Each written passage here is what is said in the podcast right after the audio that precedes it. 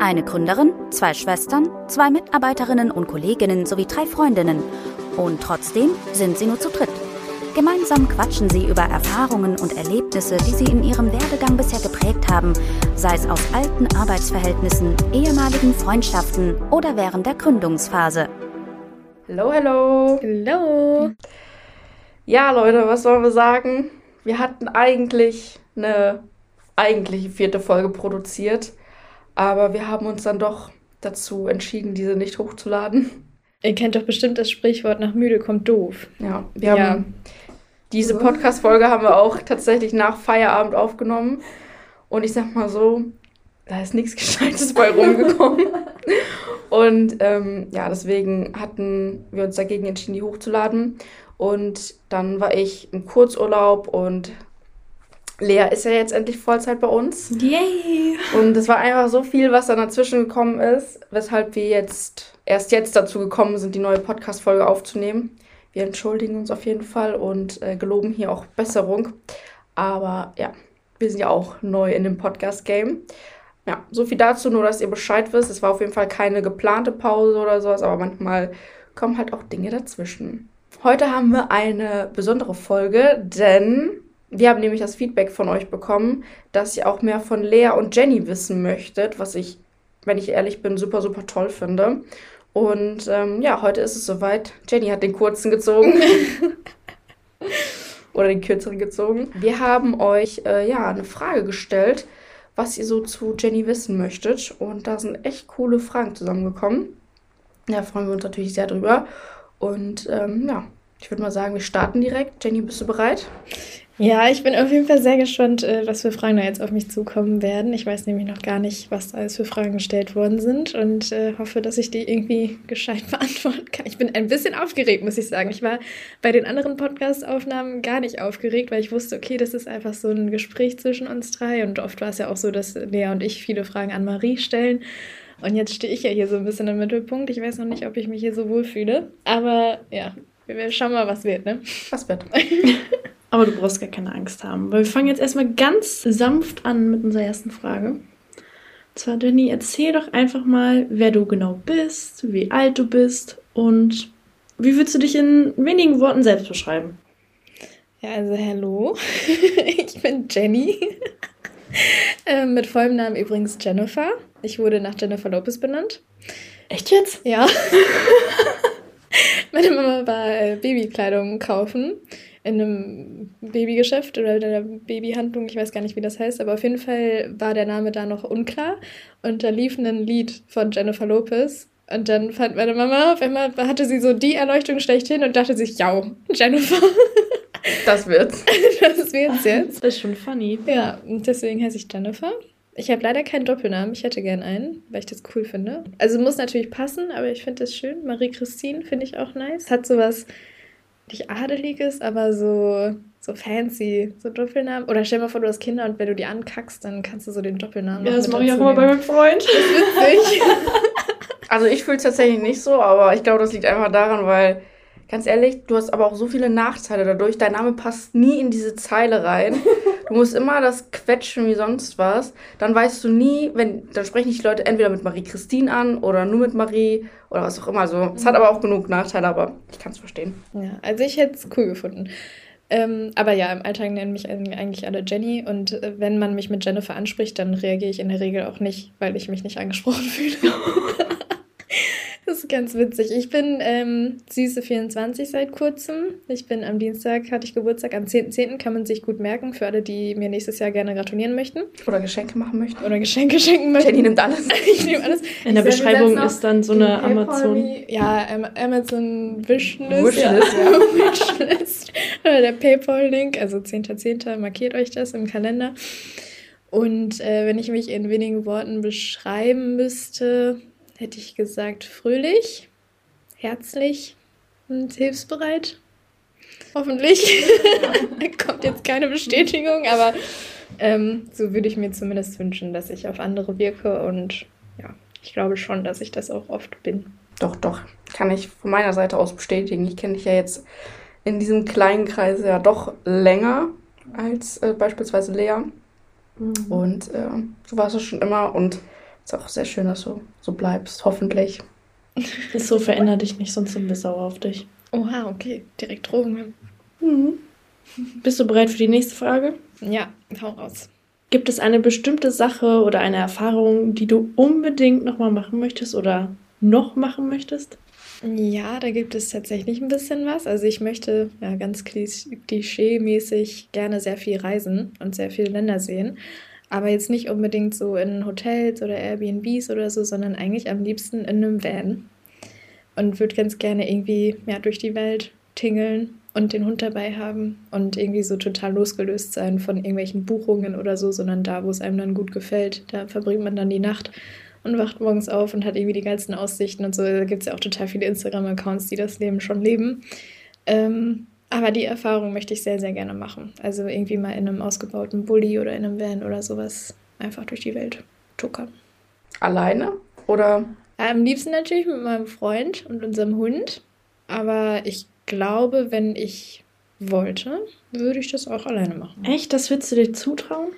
Nee, ich, hab, ich hatte dafür zu viele True Crime Podcasts schon gehört. Ja, ich hatte voll Angst, dass ich irgendwie nachts so, so Klopfen an der Scheibe höre oder. Oh, nee. Ja, also natürlich, ich glaube, so allein als Frau müsste man ein bisschen mehr Sachen bedenken und vielleicht auch noch ein paar mehr Sicherheitsvorkehrungen treffen oder was auch immer.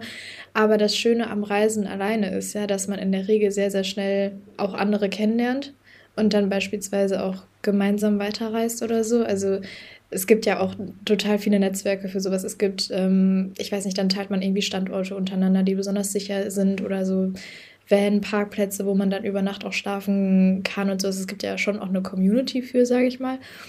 Und ich glaube, wenn man sich da vorher gut vorbereitet und da irgendwie auf ein paar Sachen achtet und so, also rein vom, vom Mut und von der Überwindung her, würde ich mir das schon zutrauen und hätte auch Bock drauf. Ich bin ja auch jemand, der zum Glück ähm, ja auch gut Zeit alleine verbringen kann. Also ich kriege da jetzt nicht die Krise und bin auch ganz gerne eigentlich so mal für mich und ähm, nehme jeden Tag so, wie er kommt und keine Ahnung und brauche jetzt auch nicht immer Gesellschaft.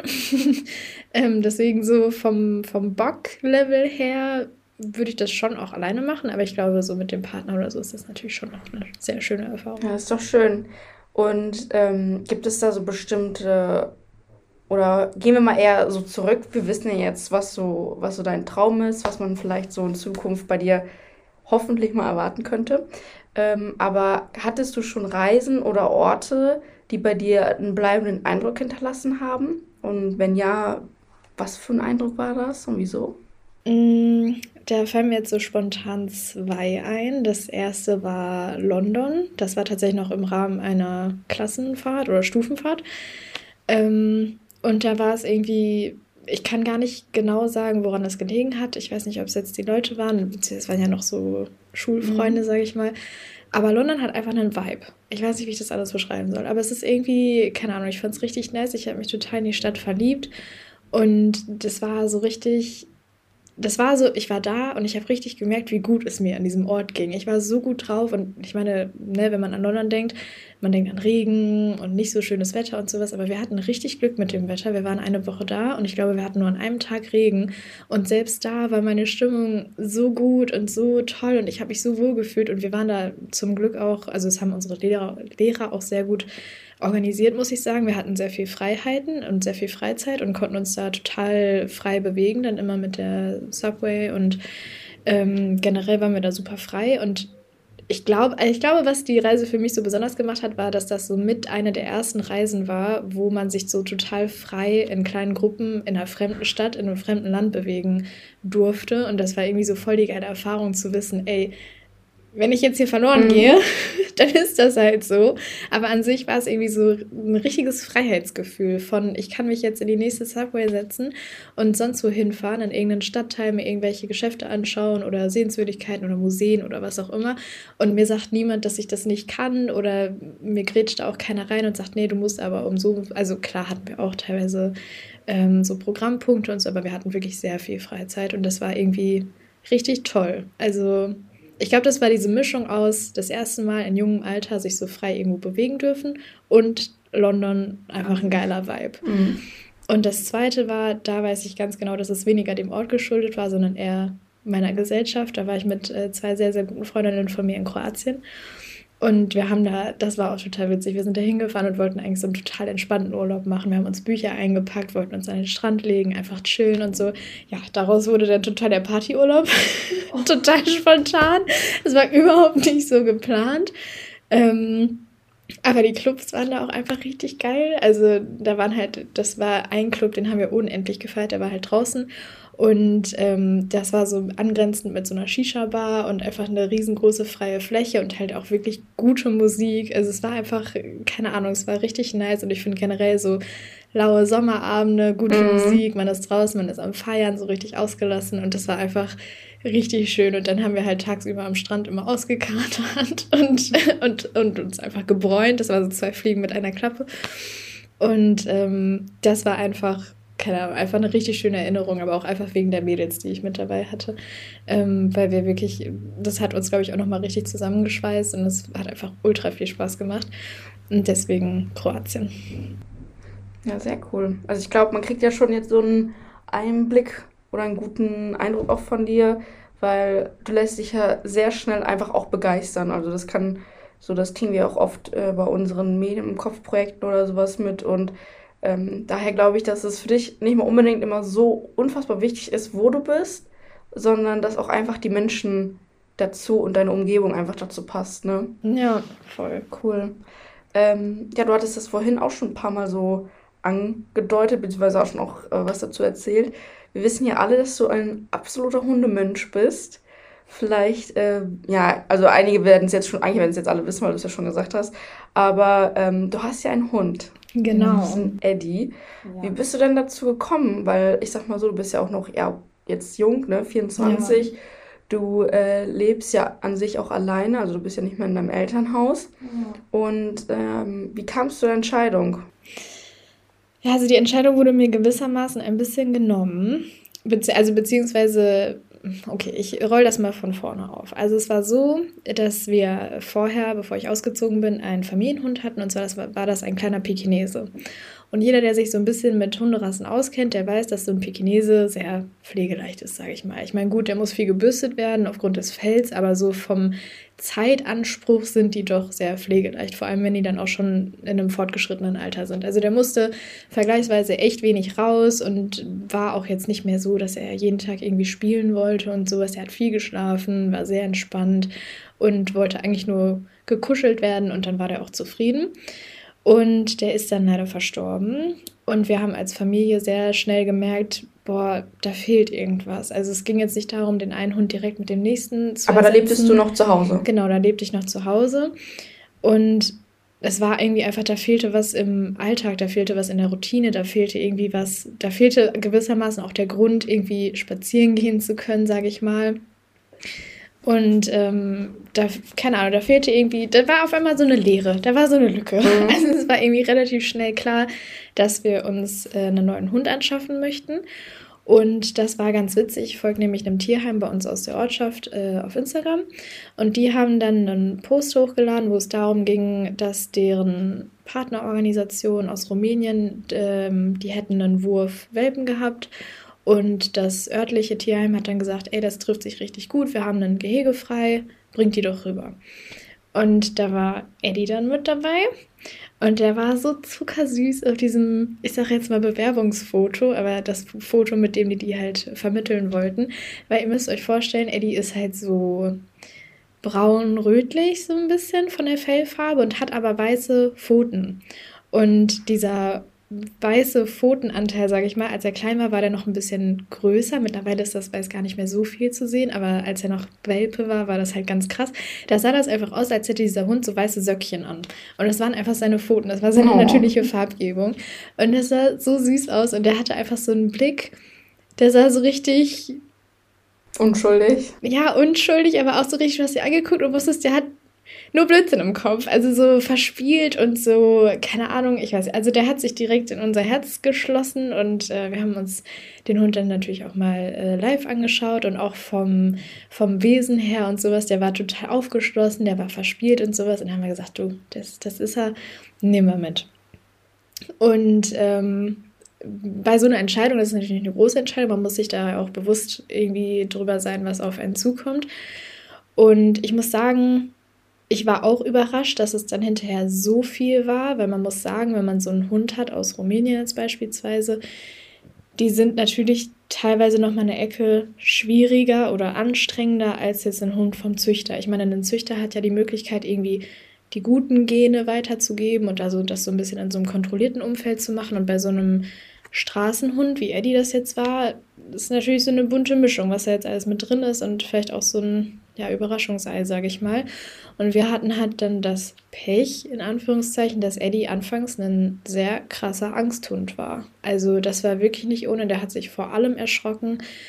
Der, wir konnten anfangs auch nicht mit ihm Gassi gehen oder rausgehen, weil Fahrräder waren gruselig, Autos waren gruselig. Wenn irgendwie mal ein LKW da die Straße entlang gekommen ist oder so, dann war komplett Feierabend. Dieser Hund dem hast du so die Angst ins Gesicht geschrieben gesehen und die Route war total eingezogen. Der hat sich hingelegt, der hat sich nicht mehr vom Fleck bewegt, der hat dich angeguckt mit so einem hilflosen Blick, als, keine Ahnung, also es hat mir so das Herz gebrochen zwischenzeitlich auch. Oder wenn irgendwie zu Hause dann mal Besteck runtergefallen ist oder wenn Töpfe, dieses Klirren, mhm. also der hatte richtig oder hat auch immer noch sehr Angst vor so metallischen Geräuschen. Also der muss damit irgendwie mal schlechte Erfahrungen gemacht haben. Ähm, das kann er bis heute überhaupt nicht leiden. Und dazu kommt dann eben noch, dass Hunde in der Pubertät, also Junghunde, ja ohnehin schon anstrengend ist.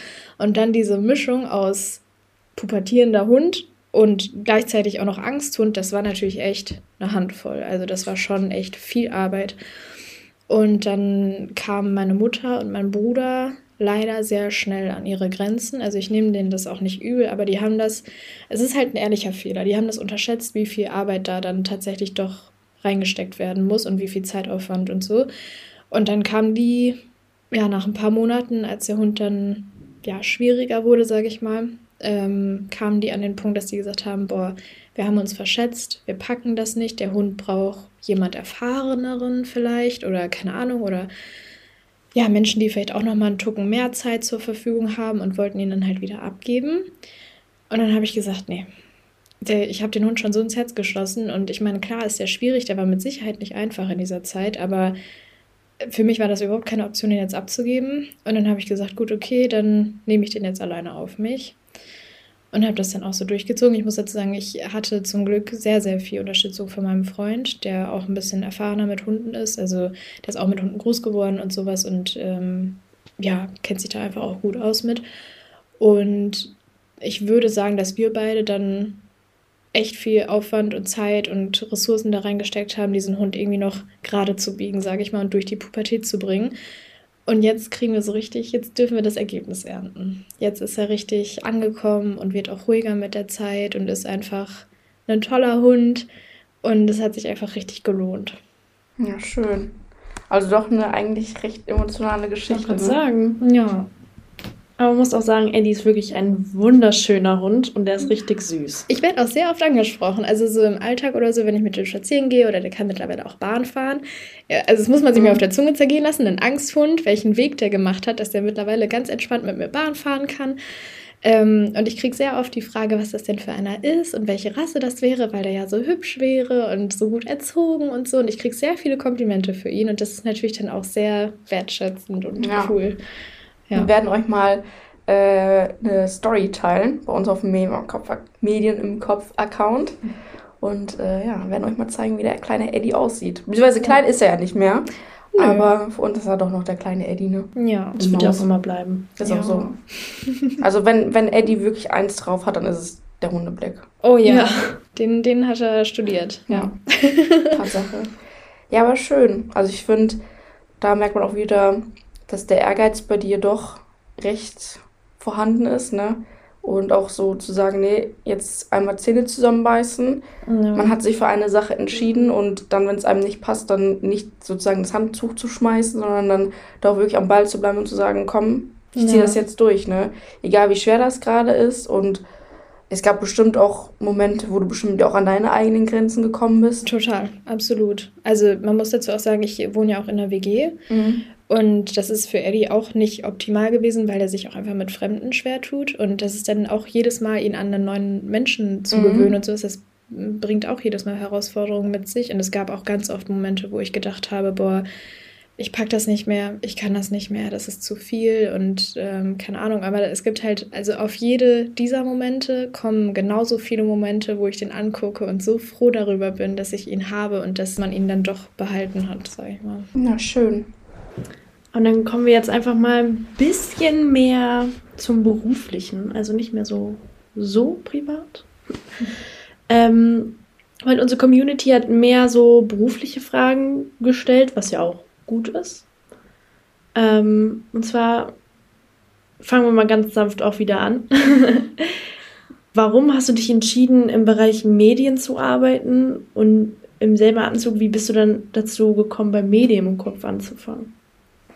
Das ist eine sehr interessante Frage. Also ich würde sagen, dass ich mich da gar nicht so bewusst zu entschieden habe. Ich würde eher sagen, dass die Medien äh, mich gefunden haben, vielleicht mehr als dass ich sie gefunden habe. Wir hatten letztens einen Kunden hier, also ja, Kundenbekannten, was auch immer, ähm, der sprach davon, dass er aus Versehen in dem Beruf gelandet ist, wo er jetzt gelandet ist. Und ja. ich glaube, so ähnlich würde ich das auch beschreiben, dass ich da so aus Versehen drin gelandet, gelandet bin. Aber natürlich, also ich würde sagen, ohne dass ich da irgendwas bereuen würde. Ähm, ich habe ja, ich würde behaupten, was anderes studiert, beziehungsweise bin ja noch dabei. Und zwar studiere ich Wirtschaftspsychologie. Und ich meine, klar, ich habe Module wie Marketing beispielsweise gehabt oder äh, hätte auch die Möglichkeit gehabt, da den Schwerpunkt drin zu wählen, habe dann aber Personal gewählt. Ähm, aber heißt, ich habe da schon so ja, kleine Berührungspunkte mit gehabt, dass das ja schon auch ein Werbekanal ist, Social Media oder die sozialen Medien und sowas. Ähm, aber habe mich jetzt eigentlich nie, also es war nicht so, dass ich jetzt äh, von klein auf oder seit Studienbeginn wusste, ich will irgendwas mit Medien machen oder so. So war das gar nicht bei mir. Ähm, was allerdings so ein bisschen in die Richtung geht, ich habe schon länger den Wunsch, irgendwie ganz gerne mal später ein Buch schreiben zu wollen. Das sind ja dann Printmedien, also von geht ja auch so ein bisschen in die Richtung. Also was ich an den Medien letztendlich so schätze, ist so ein bisschen die Reichweite, die man dadurch gewinnen kann. Und jetzt nicht im Sinne von so Fame und die Art Bekanntheit, sondern was für ein krasses Medium das eigentlich ist und was für ein krasser Informationskanal das ist und wie, also das begeistert mich schon immer. Also ich muss sagen, ich habe ja für Marie, also oder mit Marie zusammen äh, relativ früh schon für Medien im Kopf die Blogbeiträge zusammengeschrieben mhm. und dann haben wir auch immer so psychologische Aspekte damit reinfließen lassen und das war so ein bisschen für mich die Schnittstelle dann, dass ich so ein bisschen Wissen aus dem Studium dann eben mit den Medien oder Social Media so ein bisschen verknüpfen konnte und dann hat man sich mal mit so Sachen beschäftigt, wie beispielsweise mit dem sozialen Vergleich und so, der ja auf Social Media enorm zu beobachten ist. Und dann, das sind so Sachen, die mir teilweise echt unter die Haut gehen und die mich auch einfach nachhaltig noch beschäftigen. Also es ist nicht so, dass ich dann denke, gut, ich habe jetzt den Blogbeitrag dazu geschrieben, Haken dran, weiter geht's, sondern ich habe da dann echt dran zu beißen. Also ich denke da auch echt noch lange drüber nach und so und dann ähm, ja, habe ich irgendwie recht schnell für mich auch gemerkt, okay, krass, irgendwie da gehe ich schon drin auf. Es macht mir super Spaß. Und vor allem dann in Kombination damit, dass ich ja wirklich gerne schreibe und wirklich gerne mich mit Worten ausdrücke und das ja für mich auch einfach, das gibt mir total viel, äh, viel einfach ähm, meine Gedankenwelt irgendwie auch da die richtigen Worte für zu finden und das anderen, also ich finde das krass, so jemand anderem einen Einblick in die eigene Gefühls- und Gedankenwelt zu geben durch die richtigen Worte und sowas. Das ist für mich so ein geiles Konstrukt, einfach finde ich nice. und ähm, dass man da dann eben das so mit Medien verknüpfen kann und auch mit den psychologischen Aspekten und so. Das hat sich irgendwie dann alles einfach so gefügt, so schleichend. Und dann habe ich aber für mich relativ schnell gemerkt, okay, cool, das finde ich gut, das, das mag ich, das passt zu mir. Und ähm, ja, zu Medien im Kopf gekommen bin ich ja auch gar nicht unbedingt, dass ich da selber großartig irgendwie mich, ich habe mich ja nie beworben oder so. Das war ja dann mhm. auch, dass Marie eher mich gefunden hat als ich sie. Ähm, aber Marie hatte mich relativ früh gefragt, ob ich denn Lust hätte, da irgendwie mitzuwirken bei ihrer Gründung und sie auch vor allem dann eben mit Texten und zu unterstützen und so. Und da habe ich halt keine Sekunde gezögert und habe gesagt, ja, mache ich sofort, habe ich Bock drauf. Und ich brenne da genauso für wie du. Und dann ja, war das eigentlich relativ schnell eine klare Sache. Ja, ich glaube auch, was bei dir da so, so wichtig ist oder warum auch der Bereich Medien dich gefunden hat, ist zu, zum einen, du bist ja ein unfassbar vielseitiger Mensch. Also das hatten wir ja schon allein bei dem Thema Reisen vorhin, dass du dich ja so von vielen sehr ähm, beeindrucken lässt. Und Medien sind halt einfach, egal ob es jetzt Printmedien sind, Online-Medien oder was auch immer, ist ja jetzt komplett zweitrangig gerade, die sind ja unfassbar vielseitig. Ob es jetzt, wie du schon angesprochen hast, die Reichweite ist, die psychologische Ebene mit der Beeinflussung oder mhm. meinetwegen die Mittel, die du allein auch dadurch hast, ne? Ja. Oder die Kommunikation und was auch immer. Und ich glaube, das ist halt einfach so ein Bereich, wenn man jetzt mal guckt, du studierst ja Wirtschaftspsychologie, das ist ja, wenn du so siehst, du, du meintest es ja vorhin, du kannst Richtung Personal gehen, du kannst Richtung Marketing gehen. Ja. Du hast einen großen wirtschaftlichen Zweig, der damit einspielt und das ist ja auch Wirtschaft, äh, das ist ja auch sehr vielseitig. Das heißt, du hattest ja noch nicht mal die bei deinem Studium so eine ganz spezifische Wahl getroffen, wie jetzt, weiß ich nicht, Zahnmedizin oder ja, sowas, ne? Voll. Oder meinetwegen mit ähm, keine Ahnung, mit Maschinenbau oder sowas. Das ist ja dann doch eine sehr eigene Branche und eine sehr eigene äh, Studienrichtung. Und ähm, das ist ja genauso wie mit, ähm, ja, mit BWL. Da stehen ja mhm. eigentlich so gesehen alle Türen offen. Du musst halt einfach nur deinen Zweig finden. Und ich glaube, wie du das schon auch schön gesagt hast, haben dich Medien einfach gefunden, weil sie einfach, glaube ich, vom Profil her so vielfältig sind wie du. Ja. Und worüber ich manchmal auch schon oft nachgedacht hatte, Jenny und ich sind ja zusammen aufgewachsen, wir haben ja unsere Kindheit zusammen geteilt. da gab es auch einige spannende Momente. Ja. Und ich glaube. Spannend, schräg, schräg peinlich. Ja, kommt auch an, wie man es sieht, ne? Ja. Aber ich glaube, dass ähm, du durch mich auch sehr früh mit Medien in Kontakt gekommen bist. Ja. Weil, weil ich ja so früh damit auch angefangen habe und Jenny war ja, wie gesagt, irgendwie immer. Wir waren ja irgendwie immer, immer mit dabei. Ja. Das ist, ich stand dann immer da und habe mit dem Messer ins Holz geritzt. Ich war hier. Ja. Marie hat ihre YouTube-Videos gemacht und war das Gesicht, sage ich mal. Und ich war immer, war immer dabei. Ich war ja. so im Schlepptau irgendwie. Ja, und das war halt auch so, ich weiß nicht, wenn ich so einfach an unsere Kindheit zurückdenke, oder es ist ja, ja nicht Kindheit gewesen, sondern eher so Jugend, die Jugend, ne? Ja. Aber ähm, da, war, da hatten wir ja auch relativ früh schon einfach beide so den Kontakt zu Medien. Ob es jetzt die ganzen Videos waren, die wir zusammen aufgenommen haben. Ich weiß noch, ich habe ja meine Outfits teilweise abgefilmt. Ja. Auch wenn ich eigentlich gar kein Gespür dafür habe, aber naja, da war ja damals so der Wille dahinter. Und da bist du mitgekommen, du hast mit mir die Skripte geschrieben. Ja. Ähm, ich weiß noch, wo wir, das hatten wir in unserer ersten Folge erzählt gehabt, wo wir zusammen den Facebook-Account oder unsere ja. Facebook-Seite, sag ich mal, da eröffnet haben. Das war, da waren wir auch zusammen. Und ja, ich sag mal so, unsere ganzen Fotosessions, die wir auch noch hatten, die, ja. die thematisieren nee, wir aber nicht in der Tiefe. Also ich glaube, ich habe tatsächlich durch dich sehr früh auch so, oder du hast mir gezeigt, so in dem Sinne, ähm, dass das so eine Darstellungsmöglichkeit ist oder dass das so ein, also dass man eben durch Social Media, sei das jetzt im Videoformat mhm. oder sei das mit unserer Facebook-Seite und sowas, es war irgendwie so relativ früh, okay, krass, da gibt es Plattformen da kannst du dich irgendwie in gewisser Weise ausdrücken, zeigen, präsentieren, was auch immer. Also ich glaube schon, dass das auch Einfluss darauf hatte. Ja. Obwohl man sagen muss, dass Jenny mir zuerst Facebook gezeigt hat. Ja. Und nicht ich ihr. Aber du mir YouTube dafür. Genau. ja, wild. Ähm, was macht dir denn besonders Spaß an der Arbeit? Und im Gegenzug, was macht dich total unsicher oder nervt dich vielleicht auch manchmal? Ob es jetzt allgemein mit Medien ist oder auch vielleicht in Bezug auf Medien im Kopf. Ne? Mm, in Klammern, also, du darfst was Falsches sagen. also was mir besonders Spaß macht an der Arbeit, ist vor allem das Zusammenarbeiten mit meinen Kolleginnen und meiner Chefin. Okay. und ich werde nicht bezahlt, um diese Aussage zu tätigen, aber ich muss sagen, ich hatte echt ähm, noch nie so ein geiles Arbeitsumfeld. Also sowohl von den Leuten als auch, wir sind ja aktuell noch in der Coworking Space, ähm, aber es ändert sich vielleicht mal. Ja. Ne? Ja, wird da was gedroppt? Kleiner Teaser an dieser Stelle. Ähm, aber es ist echt, finde ich, viel die Leute, also das Team, weil ich finde, wir arbeiten so gut zusammen und es ist so harmonisch und das ist irgendwie so, keine Ahnung, also ich kenne das aus meinem alten Arbeitsverhältnis noch teilweise, dass das irgendwie so, man verlässt den Raum und man muss irgendwie Angst haben, dass schlecht über einen geredet wird. So. Und das ist hier halt gar nicht. Also es ist wirklich so herzlich und nice und so wohlwollend irgendwie und so unterstützend und alle sind so hilfsbereit und keine Ahnung, ich habe das Gefühl, wir funktionieren einfach sehr, sehr gut menschlich auch miteinander und das macht die Arbeit halt richtig toll und es macht einfach richtig Spaß. Und wie ich eben schon gesagt habe, ich schreibe sehr, sehr gerne und das ist ja auch so mein Haupt, meine Hauptarbeitsaufgabe beim Medium im Kopf, dass ich entweder intern für uns Texte schreibe oder halt für unsere Kunden. Und das macht mir eben auch Spaß. Also ich habe das Glück, dass ich in meinem Beruf was machen kann, was mir auch einfach Spaß macht. Und was mich nervt, sind teilweise. Los, lass es los. Also, ich muss sagen, ich finde, wir haben sehr viele sehr nette Kunden.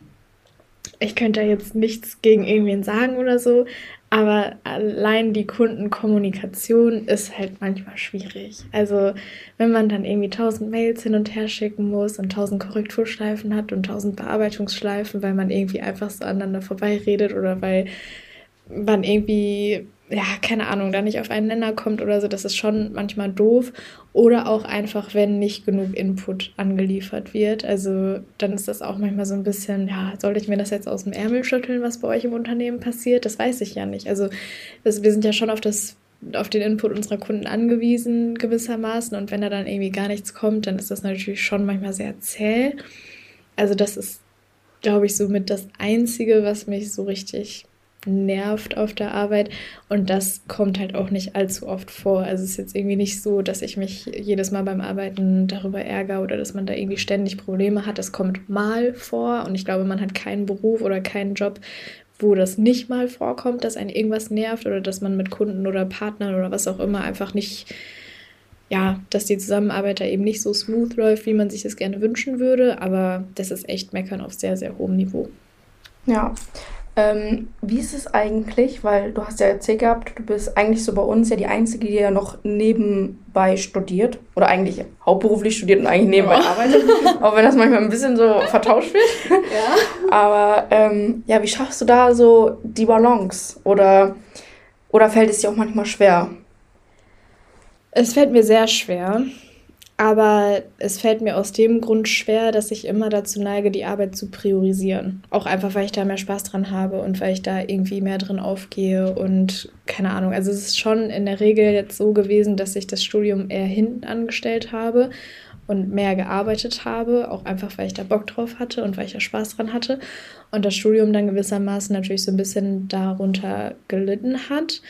Ähm, das merke ich natürlich auch immer wieder im Umfeld, dass das irgendwie so für Verwirrung, für Verwirrung sorgt, weil ich irgendwie nicht so ganz in dieses Schema reinpasse, dass man halt irgendwie erst sein Studium fertig macht und dann äh, anfängt, also dann erst ins Berufsleben startet und sowas. Es ist irgendwie oft so, wenn man irgendwie Leute trifft oder sowas. Das ist ja mit einer der ersten Fragen. Man fragt natürlich, wie geht's dir, wie läuft das Studium?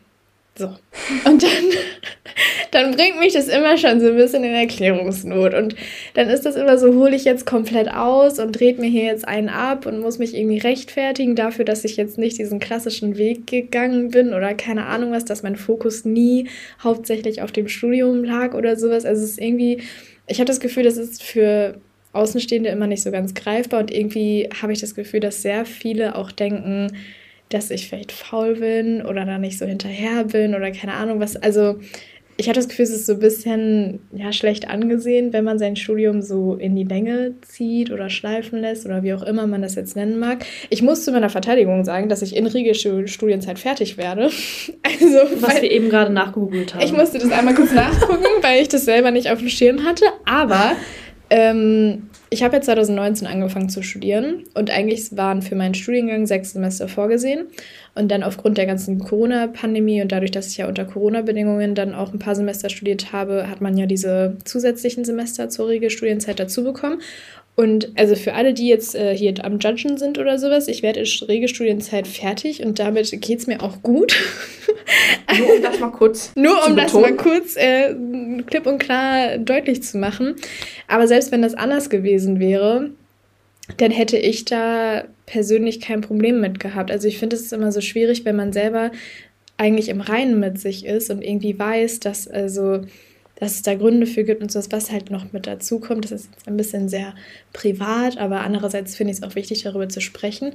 Ähm, ich leide auch unter Prüfungsangst und jetzt nicht die Art von Prüfungsangst, wo man einfach keinen Bock hat, sich an den Schreibtisch zu setzen oder man ist generell irgendwie einfach nervös vor Prüfungen, sondern wirklich Prüfungsangst diagnostiziert. Ich war in Therapie deswegen und es war halt wirklich, es gab Zeiten, da konnte ich mich nicht an den Schreibtisch setzen. Also physisch. Ich konnte mich nicht an den Schreibtisch bewegen. Ich habe Rotz und Wasser geheult. Ich hatte Panikattacken. Ich hatte Zitteranfälle. Ich hatte Schlafparalysen, falls das jemandem was sagt.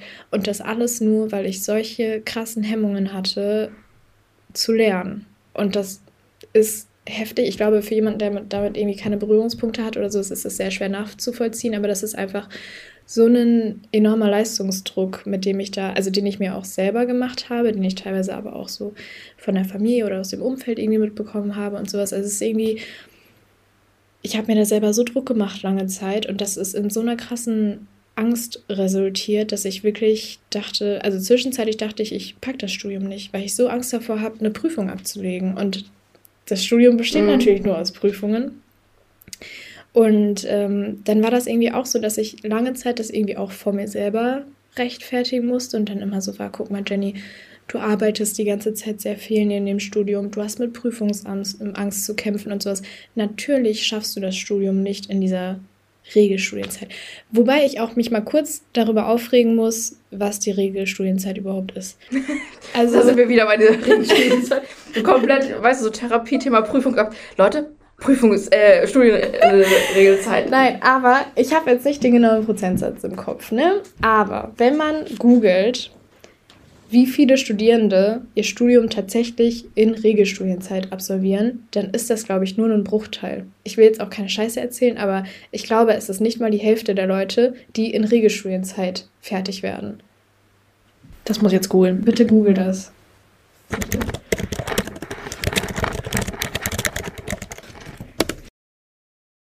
40 Prozent. 40 Prozent, ja, unter der Hälfte. Ja. Werden in Regelstudienzeit fertig. So, und dann äh, will ich auch mal ganz Wo ist die Quelle? unicum.de. Naja, wir setzen es in, in, in Also wahrscheinlich muss Aber Spiegel das, hat das auch geschrieben. Na gut. Also wahrscheinlich muss man das noch, ist das auch noch so ein bisschen, also ich kann mir vorstellen, dass das auch noch mal je nach Studiengang vielleicht anders ist und sowas, dass man das so ein bisschen ja. differenzierter betrachten muss. Klar, aber ich muss sagen, ich finde das Konzept irgendwie so ein bisschen, ja, lässt sich wahrscheinlich drüber streiten. Einerseits ist es natürlich ein netter Anreiz, irgendwie in einer gewissen Zeit auch fertig zu werden und so. Aber wenn man dann auch so darüber nachdenkt, dass zum Beispiel so Dinge wie das BAföG oder so auch daran gekoppelt sind, dass mhm. du zum Beispiel, wenn du über der Regelstudienzeit kein BAföG mehr bekommst, bla bla bla, das ist halt auch nochmal so ein zusätzlicher Punkt, der da irgendwie Druck macht und sowas. Und ich muss sagen, ich bin jemand, ich musste ich meine, natürlich, ich habe ja eben gesagt, ich habe sehr gerne neben dem Studium gearbeitet, auch immer noch nach wie vor. Aber es war natürlich auch an meiner Existenz gekoppelt. Also ich arbeite jetzt nicht, weil ich gerne arbeite, also auch, aber ich bin halt auch auf das Geld angewiesen, jetzt mal so ganz blöd gesagt. Ich muss meine Existenz irgendwie tragen können. Ja, ja klar. Und das kommt dann, also ich weiß nicht, ich habe in meinem Studium viel die Erfahrung gemacht, dass, ja. Nee, ich wollte ich wollt das nur so kurz einmal so einen Gedanken einwerfen, weil das ist, finde ich, wieder so ein Problem unserer Gesellschaft. Wenn du jetzt nur studieren würdest und du würdest neben deinem Studium nicht arbeiten, dann heißt es wieder, ja, du lässt dich äh, komplett finanzieren, du lässt dein Leben ja. da aushalten. Bla, du hast keine bla, bla. Praxiserfahrung. Genau, ne? Und wenn du es aber andersrum machst, sprich, sprich du, du arbeitest neben deinem Studium, das habe ich ja auch gemacht, und man kommt da extrem an seine Grenzen. Und Voll. das Ding ist halt auch manchmal, du musst halt auch manchmal ein bisschen differenzieren, was ist gerade wichtiger. Ja. Und jetzt mal ganz im Ernst, also ich hatte um hier das auch mal kurz zu sagen, ich hatte einen wirklich sehr, sehr guten Bachelorabschluss. Also ich habe mit 1,3 abgeschlossen. Streber. Ja. und ohne Flachs, auch wenn ich mich relativ, ich habe trotzdem noch zwei Jahre, bevor ich mich selbstständig gemacht habe, äh, habe ich ja gearbeitet. Und nie in diesen ganzen zwei Berufsjahren hat irgendeiner gefragt, was mein Abschluss ist oder generell. Was deine Bachelornote war. Was meine ja. Bachelornote war, in was für einer Zeit ich äh, studiert habe oder sonst was. Keiner wollte irgendwas sehen. Wirklich. Und das überrascht mich null. Das Ding ist, da denke ich mir, okay, wenn das ja sowieso eigentlich, wenn die Praxis mhm. über der Theorie steht und es Menschen gibt, die sagen, okay, für mich ist die Praxis genauso wichtig und die arbeiten nebenbei, was ich hoch, wo ich wirklich eine Hochachtung habe, weil ich selber weiß, wie krass anstrengend das ist, dass die dann trotzdem gejudged werden, weil ja. dann irgendwas mit dem Studium nicht passt. Man, ganz ehrlich, das finde ich immer so krank und ich finde, das ist wirklich ein, Minuspunkt in unserer Gesellschaft, dass wir da nicht einfach die Leute ihr, ihr Weg machen lassen. Weißt du, was ich meine? So in der Schule wirst, hast du schon einen Weg, der dir vorgelegt wird. Du musst dich an diesen an diese äh, Punkte da orientieren. Du musst in diesen 10 oder 12, 13 Jahren, je nachdem, was du halt machst, fertig werden. Du musst diese Prüfung ablegen. Aber unser Studium ist wirklich so ein Punkt, wo du ein bisschen flexibler bist, wo du halt auch merkst, dass das alles von dir auskommen muss. Und wenn du Probleme hast, ob das jetzt zum Beispiel wieder eine Prüfungsangst ist mhm. oder du beispielsweise durch deine Arbeit den Praxisteil auch genauso gut ausführst, dann auch manchmal irgendwie, sag ich mal, jetzt nicht ins Schleudern kommst, aber auch mal sagen musst, okay, dieses Semester stelle ich mal hinten an und ich ja. schreibe die Prüfungen nächstes Semester. Ja. Was ist daran bitte so, so schlimm? Voll. Also ja, genau, also ich sehe das genauso, da kann ich nur zustimmen. Und es war lange Zeit so, dass ich, wie gesagt, auch mit mir selber da so ein bisschen im, im Konflikt war, weil ich so das vor mir selber auch versucht habe zu rechtfertigen. So von mir, guck mal, Jenny, du arbeitest und du arbeitest nicht wenig. Ich habe immer als Werkstudentin gearbeitet und wenn vorlesungsfreie Zeit war und sowas, ich habe so viele Stunden gekloppt ne, und auch unter dem Semester immer versucht, so viele Stunden wie möglich unterzubringen, damit ich einfach genug Geld am Ende des Monats habe. Dann hatte ich, wie gesagt, mit der Prüfungsangst zu kämpfen. Dann kommen ja irgendwie auch noch so ja, interne Geschichten dazu. Man sagt ja nicht umsonst, dass jetzt gerade so in den 20er Jahren, es ist ja voll Selbstfindungsphase. Du hast so viel, was da irgendwie im Hintergrund noch passiert, so viele Konflikte mit, mit anderen Menschen und sowas, Beziehungen, die anfangen, die wieder scheitern, Freundschaften, die sich ergeben, die wieder enden und was auch immer. Es ist irgendwie so viel anderes, was da dann irgendwie auf einmal noch wichtig ist in dieser Zeit. Und du findest, du, also man muss so, das Leben findet ja, ja auch noch statt. Genau, ne? erst das Leben findet statt und man versucht so wortwörtlich seinen Platz in der Welt zu finden. Jetzt mal so ganz groß formuliert und philosophisch und keine Ahnung was. Wenn ihr mich zitieren möchtet, dann macht das gerne. Aber es ist so richtig so, du hast so viel gerade um die Ohren. Und dann, wie gesagt, ich meine, gut, das mit dem Hund, das kam dann später noch dazu und sowas, aber das war auch, das sind so Sachen, ich habe davon ja eben erzählt und sowas, das sind auch so Sachen, die einem Kräfte zehren. Oder man hat dann teilweise noch in der Familie Vorfälle, da wird jemand krank oder sowas, da muss jemand gepflegt werden, unterstützt werden, was auch immer. Also es war irgendwie immer so viel, was nebenher noch passiert ist und sowas. Und irgendwann ist bei mir dann auch wie so ein Schalter ja umgelegt worden, dass ich so dachte, Alter, es ist doch alles vollkommen okay, so wie ich das gerade mache. Es ist vollkommen in Ordnung, so wie ich das gerade angehe. Und es ist auch okay, wie ich das, was ich gerade priorisiere, wie ich das priorisiere und sowas. Und ich muss mich vor niemandem rechtfertigen.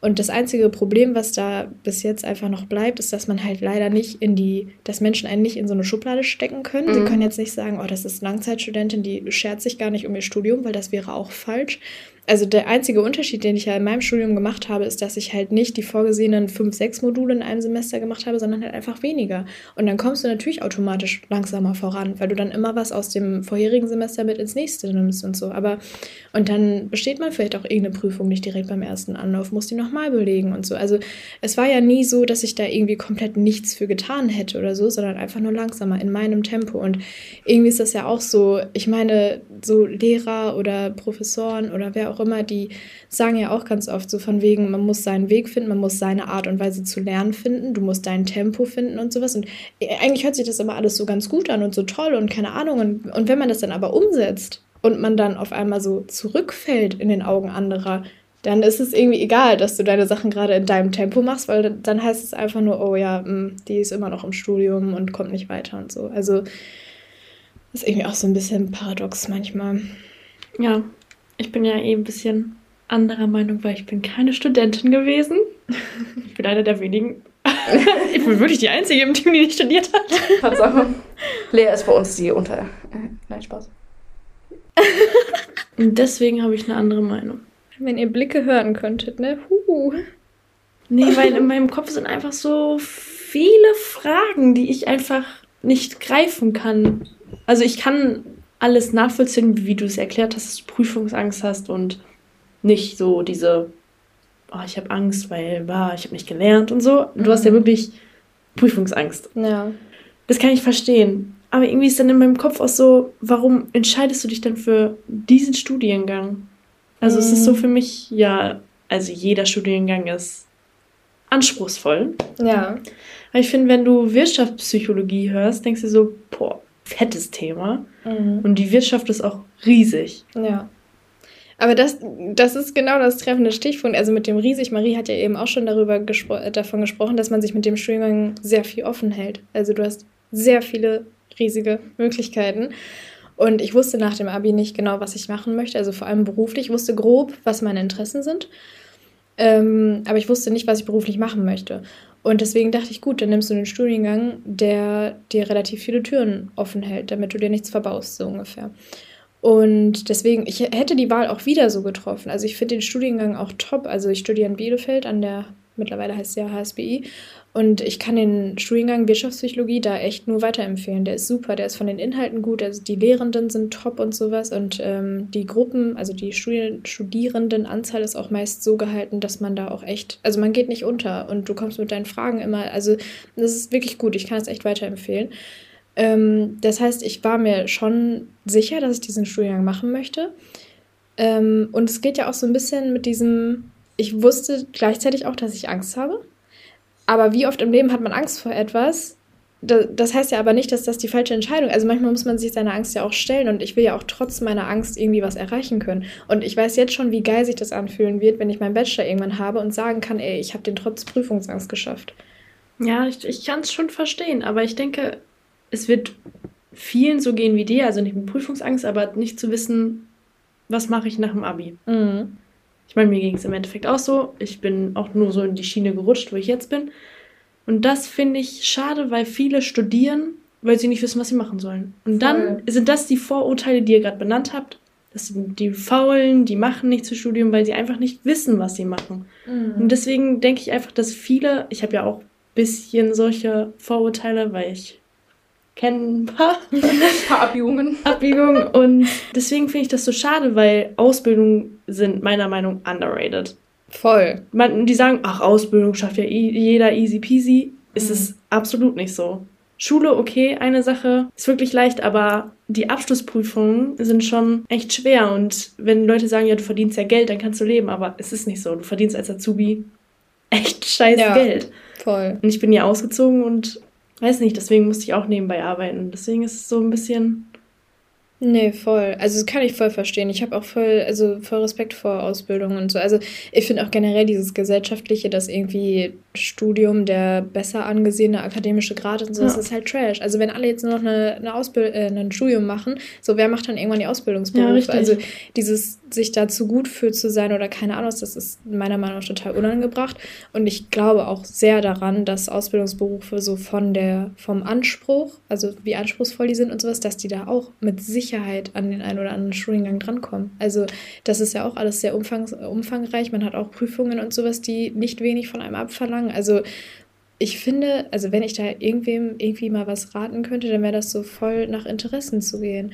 Also ich finde, früher hat man das irgendwie auch anders gesehen. Also ich weiß nämlich noch, als ich nach dem Abi dann mich gefragt habe, was ich jetzt machen möchte und sowas, dann war es halt so voll, man hat halt geguckt, okay, wo verdient man gut, was wird in der Nähe. Also für mich war zum Beispiel auch wichtig, dass ich in der Nähe von Bad Oeynhausen bleibe. Für mich war jetzt keine Option, irgendwie weiter wegzuziehen oder so. Und das heißt, ich musste auch schauen, okay, was wird hier in der Umgebung angeboten? Das schränkt das Angebot ja auch noch mal ein bisschen ein und so. Also ich habe irgendwie auf ganz andere Faktoren teilweise auch geachtet, als einfach zu schauen, wo habe ich Lust drauf? Und dann ist das ja im Endeffekt eigentlich egal, ob das jetzt ein Studiengang oder ein Ausbildungsberuf ist.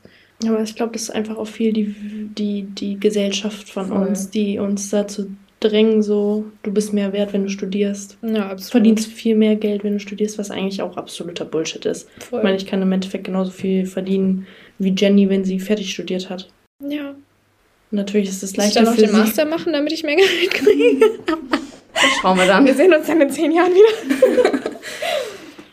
Aber es sind schon, schon crazy Fragen und das Thema kann man auf jeden Fall sehr breit schmücken. Voll. Ähm, aber wir kommen einfach mal zur nächsten Frage. Was wünschst du dir für deine Zukunft? Also privat, aber auch beruflich.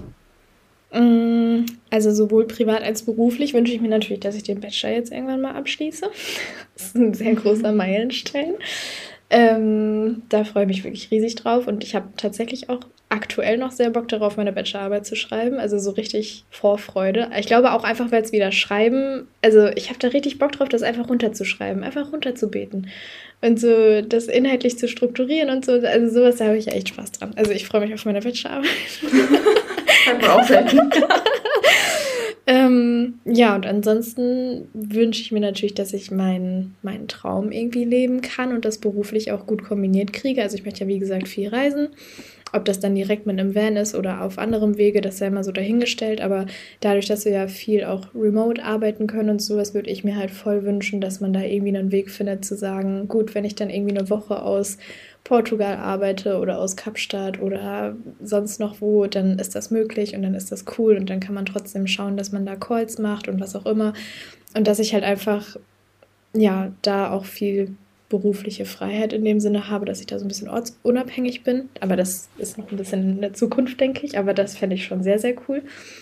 Und privat wünsche ich mir, ja, das ist jetzt irgendwie sehr allgemein, aber einfach sehr viel Wachstum. Also ich wünsche mir, dass ich als Mensch einfach noch viel Entwicklung durchmachen kann, viel Wachstum, dass ich irgendwie ja, Fähigkeiten ausbauen kann und einfach so als Mensch wachse. Also ich weiß nicht, wie ich das jetzt anders beschreiben soll. Das klingt jetzt wahrscheinlich sehr vage, aber ähm, ich weiß nicht, ich wünsche mir, dass ich noch ganz viele tolle Leute kennenlerne in meinem in, in der Zukunft und irgendwie coole Erfahrungen und Erinnerungen sammeln darf. Und ja, ich glaube, das ist es so im Großen und Ganzen. Das ist eine sehr schwierige Frage irgendwie und sehr breit, aber ja, ich glaube, das ist so das, was ich, was mir da jetzt so zu einfallen würde. Ja, es klingt doch spannend. Also ich glaube schon, dass bei dir in der nächsten Zeit sehr, sehr viel Wachstum anstehen wird. Das ist immer so im Endspurt des Studiums. Also kann ich auch aus eigener Erfahrung sagen. Und wie gesagt, das mit Remote sollten wir bei mir im Kopf hinbekommen. Aber Lea so, hm, ich glaube nicht. Nein. Aber ich bin mir da ziemlich sicher. Du hast schon immer deinen Weg gemacht. Du wirst immer deinen Weg gehen. Mit Eddie. Ja. Und deinem Franz.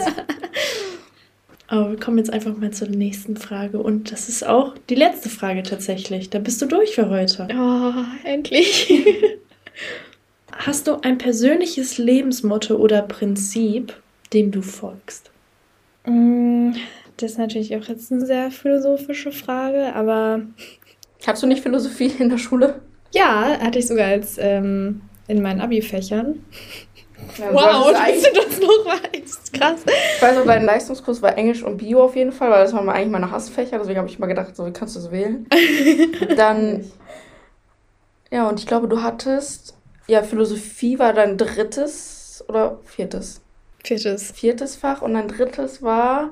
Habe ich nicht gewählt, musste ich mit reinnehmen. Deutsch. Nee, musste ich gar nicht. Ich glaube, ich habe es freiwillig mit reingenommen. Aber, ja. Ich glaube, das war. Was, Mathe? Ja. Was? Oh. Mathe?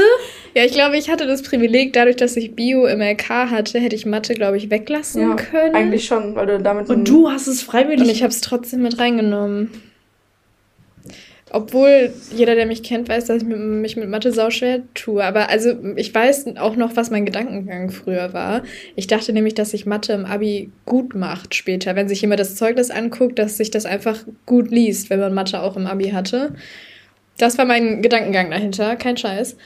Ähm, ich weiß nicht, ob ich es hinterher anders gemacht hätte. Ich wüsste jetzt auf die Stelle nicht, was ich stattdessen mit reingenommen hätte. Deutsch.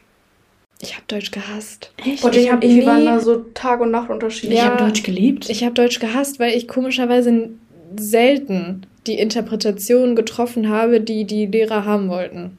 Und mit Gedichten konnte ich auch nichts anfangen im Sinne von, ich mag Gedichte, ich lese sie gerne, ich finde die schön, aber die so durchzuanalysieren und da irgendeinen Kack sich aus dem, also sorry, aber sich da irgendwas auszudenken, was die sich dabei gedacht haben könnten, was die sich wahrscheinlich im Leben nicht gedacht haben, während die das geschrieben haben, ähm, das war mir immer so ein bisschen too much. Das war mir zu viel, so sich da irgendwie was zusammenreimen und so was interpretieren, wo es eigentlich nichts zu interpretieren gibt. Und dann auch immer dieses, wie hieß das, wenn man, wenn das so Dactylus, ähm, ich weiß, was du meinst. Diese Betonungsschemen mhm. irgendwie so, das habe ich auch nie richtig hinbekommen. Das kann ich bis heute nicht. Ich weiß nicht, was das ist, was man da macht. Ähm, nee, aber auf jeden Fall Deutsch lag mir nicht. Überhaupt nicht. Hm.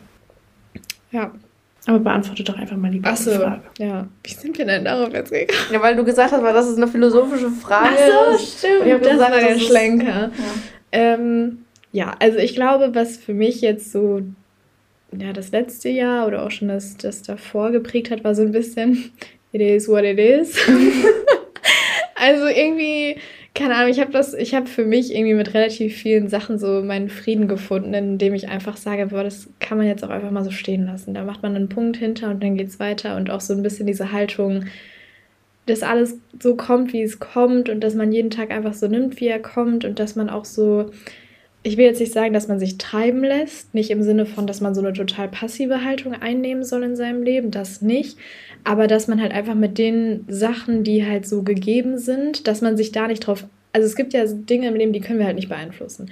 Und dass man da halt einfach sagt, ey, anstatt mich da jetzt drüber zu ärgern und die ganze Zeit versuchen, dagegen anzukämpfen, nehme ich das jetzt einfach so an und schaue, wie ich damit arbeiten kann und schaue, wie ich damit trotzdem nach vorne kommen kann. Und dass man einfach, ähm, ja, das Leben so, so nimmt, wie es kommt und da das Beste draus macht. Und das ähm, funktioniert ganz gut aktuell für mich.